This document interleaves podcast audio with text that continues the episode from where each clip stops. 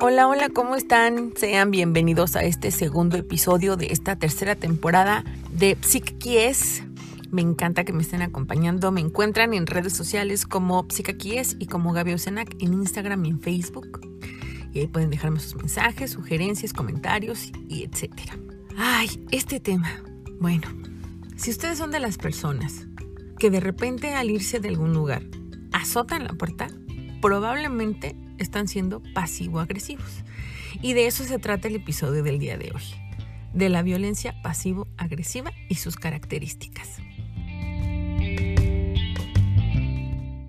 La violencia pasivo-agresiva es una forma muy sutil de ser violento y casi todos hemos sido pasivo-agresivos. No es un trastorno mental sino un estilo de afrontamiento hacia los problemas en donde los sentimientos agresivos no son expresados abiertamente, sino que se tiene un cierto comportamiento que detona distintas conductas y ahí es cuando empezamos a agredir a las personas que nos rodean.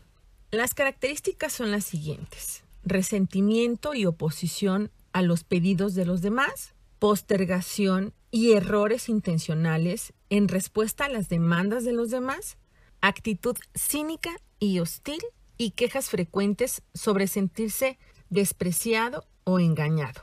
Estas características pueden detonar distintas conductas.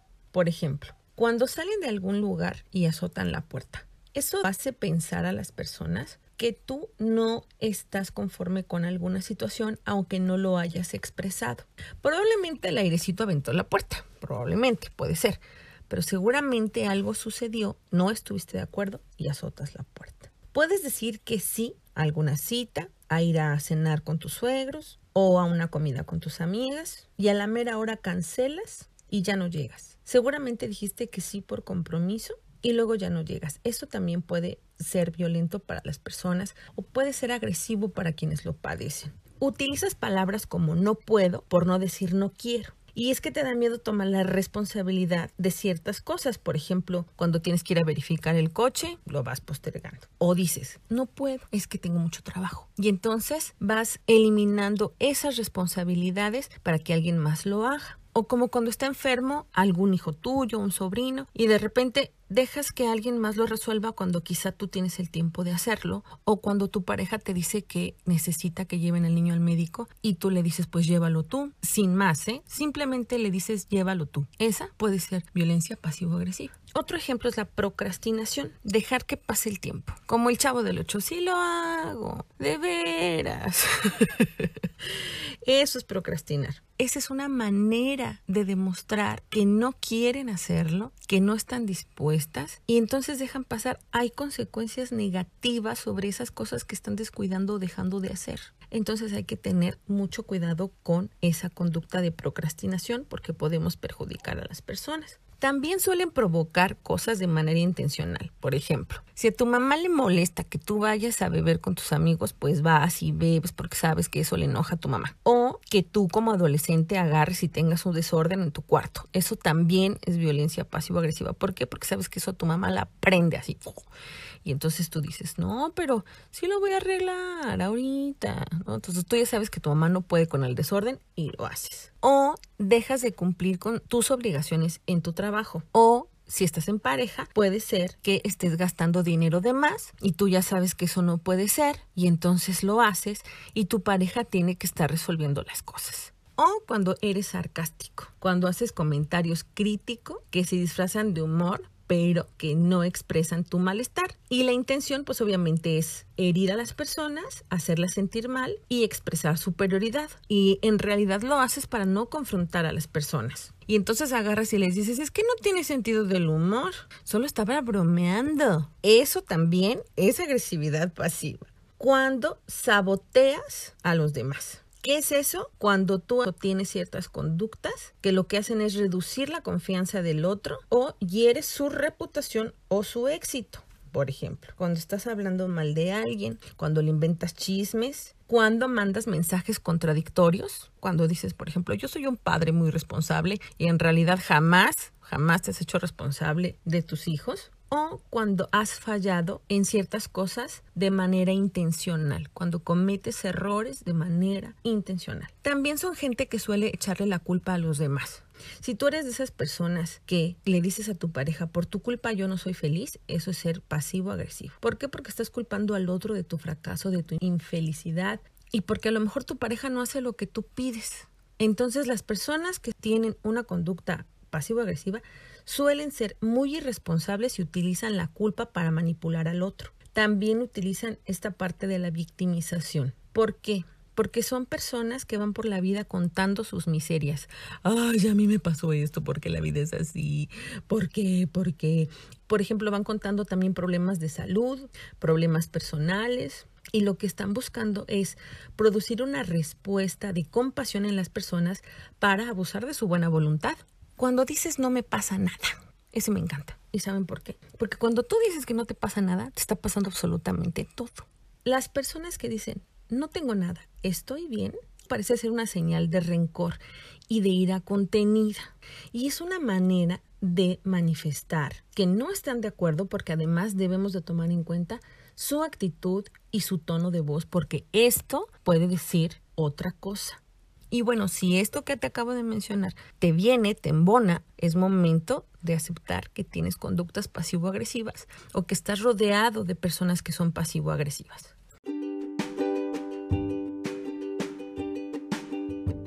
¿Quiénes son así? Pues las personas que trabajan contigo, tu pareja, incluso tus papás, tus hijos. Hablábamos un momento de los adolescentes.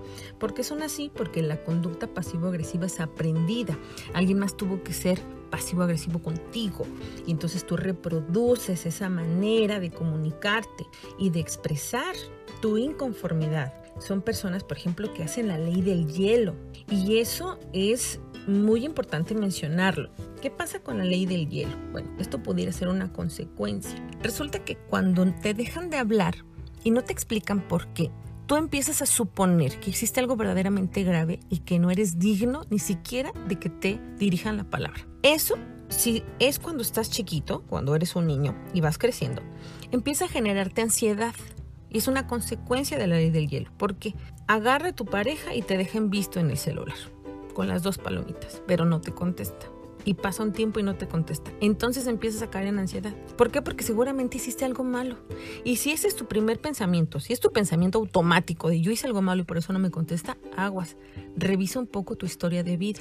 Si de esa manera te castigaban, probablemente ese es el origen de tu ansiedad. O si tú lo haces, estás reproduciendo la manera en la que te castigaban.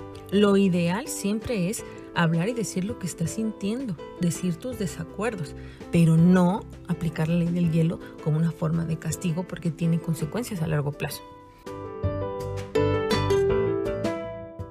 Es importante señalar que existen dos partes en una personalidad pasivo-agresiva. ¿Cuáles son estas partes? Quien recibe la agresión y quien la padece. Una persona que es pasivo-agresiva fue pasivo durante mucho tiempo. Es decir, durante un largo periodo pudieron haber sido personas que evitaban el conflicto, que callaban sus opiniones, que bajaban la mirada y que no expresaban deseos y necesidades. Entonces, ¿qué pasa con estas personas? Que a largo plazo se vuelven agresivos porque tienen que sacar esas emociones, no necesariamente peleando, ofendiendo, etcétera, sino con todo lo que ya les acabo de describir.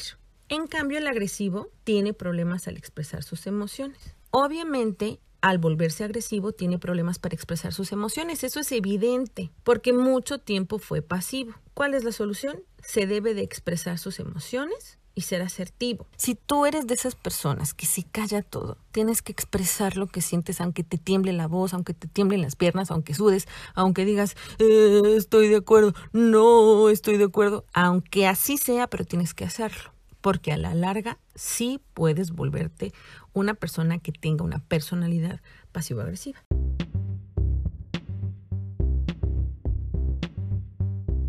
Ahora, ¿cuál es el tratamiento? Obviamente es el manejo y la gestión de emociones, porque eso es de lo que carecen estas personas, porque una persona agresiva tiene mucha ira reprimida y los tratamientos para esto es hacer consciente primero que son personas que están enojadas, que no pueden evitar el conflicto y que no deben hacerlo y que lo ideal es dialogar, que puedan manejar el coraje para que se pueda evitar llegar a la violencia. Recordemos que la violencia siempre es violencia cuando se tiene la intención de lastimar a alguien y generalmente los pasivo-agresivos es lo que hacen, violentar a las personas con esa intención para demostrar poder, para bajar al otro. Entonces no hay que llegar a esas situaciones. La violencia es una ira mal manejada. Hay que aprender a manejar el coraje, a conocerlo, a hacerlo consciente. Es muy importante mencionar que en el caso de los adolescentes la agresividad está relacionada con la maduración neurológica, o sea, todavía no ha terminado de madurar cerebralmente. Sin embargo, es importante que ellos comiencen a trabajar con la expresión de emociones. Es muy importante que si tú al estar escuchando esto dices, bueno, sí, pero mi adolescente es sumamente agresivo y ya no sé qué hacer con él, bueno, recordemos lo siguiente, a veces una educación muy rígida y muy impositiva hace que los adolescentes no expresen lo que están sintiendo y desde ahí estamos cometiendo un error. Los adolescentes que tienen, por ejemplo, su cuarto desordenado, lo que les mencionaba hace un momento, y tú dices, sí, mi adolescente es pasivo-agresivo, bueno, precisamente es por eso. Necesitamos ayudarle a expresar sus emociones para que no tenga conductas que sean desestructuradas. Y entonces en esa medida él pueda expresar su situación emocional de manera asertiva y la comunicación fluya. Recordemos que esta etapa del adolescente debe de haber un acompañamiento emocional efectivo. Tiene que haber un acompañamiento afectivo. Tú debes de sobreponer el afecto antes que la escuela por ejemplo. Y olvídate de, lo que dirán las personas, ¿eh? tu adolescente es tuyo. Y si él está teniendo conductas agresivas, tienes que platicar con él y en su caso derivar a terapia para que él pueda tener una adolescencia feliz, tranquila y bien acompañada. Ahora, ¿qué puedo hacer si yo tengo una pareja que es pasivo-agresiva? Primero, el que padece la agresión no debe de perder el control, porque acuérdense que el pasivo agresivo lo que quiere es imponer su poder. Si tú pierdes el control y el otro se da cuenta, pues más lo va a hacer porque ya te va a ir conociendo, te va a medir. Entonces, tú no debes de demostrarle que eso que está haciendo te lastima para que no se vuelva a repetir. Pero si estas acciones se repiten continuamente, continuamente, continuamente, pues entonces ya hay que pedir ayuda porque quiere decir que el pasivo agresivo probablemente no está consciente de todo lo que está haciendo. Generalmente cuando ya es una situación muy grave son personas que no reconocen sus errores y difícilmente van a pedir disculpas. Pero si tú eres una persona que se está dando cuenta en este momento que sí tienes ese tipo de conducta, hay que pedir ayuda, sobre todo cuando es de manera recurrente. ¿En qué momento puedo hablar con mi pareja? O sea, ya le demostré que lo que está haciendo no me afecta. ¿En qué momento puedo hablar bien con él, con ella, o con mi papá, o con mi mamá, o con mi adolescente? Justamente cuando no estén enojados. Cuando tú veas que está bien, que esté ecuánime, después de la comida, diría mi abuela, primero llena el estómago para que con el estómago lleno se vean las cosas diferentes.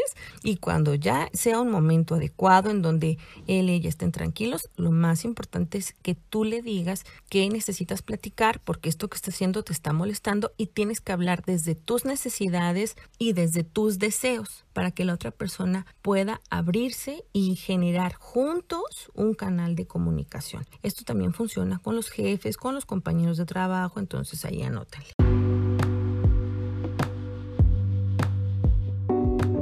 Parte del qué hacer también es que en el manejo de esta ira se tenga el contacto con el cuerpo. Si yo estoy muy enojada, digamos como un semáforo, estoy en color rojo, estoy súper enojada. Tengo que bajar a verde. Tengo que ponerme en contacto con mi cuerpo. ¿En dónde está mi coraje? En la cabeza, en las manos, en el estómago, en la cintura, en la panza, ¿no? Ya me dio una colitis aquí del coraje, sale. Mientras yo estoy enojada para que pueda yo sentirme mejor, puedo agarrar un hielito y voy a estar poniéndomelo en las manos, en las muñecas y jugar con el hielito hasta que se vaya desbaratando y todo para tener contacto con mi cuerpo puede funcionar. La otra es que si tú tienes el acceso a una alberca, pues vete a nadar para que esa agua te envuelva y sigas teniendo contacto con tu cuerpo. Puedes irte a hacer ejercicio, a correr, a caminar, a estar contigo mismo y estar en contacto con el ambiente, hacerte consciente de todo lo que te rodea. No tienes nada de eso a la mano, entonces hay que empezar a aprender a meditar. Eso ayuda mucho a ponerte en contacto contigo mismo. La respiración ayuda al flujo sanguíneo y baja el ritmo cardíaco y entonces vas a poder pensar mejor porque el oxígeno va a llegar bien al cerebro.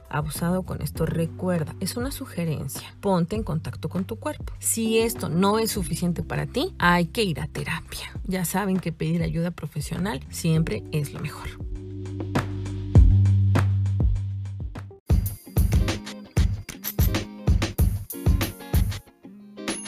Ay, con esto llegamos al final de este segundo episodio de esta tercera temporada de Psique es. Ya saben que recibo sus comentarios, sus sugerencias de temas. Si quieren que les platique de algo, con todo gusto, ya saben dónde encontrar. Compartan esta información con quien más lo necesita. Muchísimas gracias y nos escuchamos muy, muy, muy pronto. Hasta la próxima.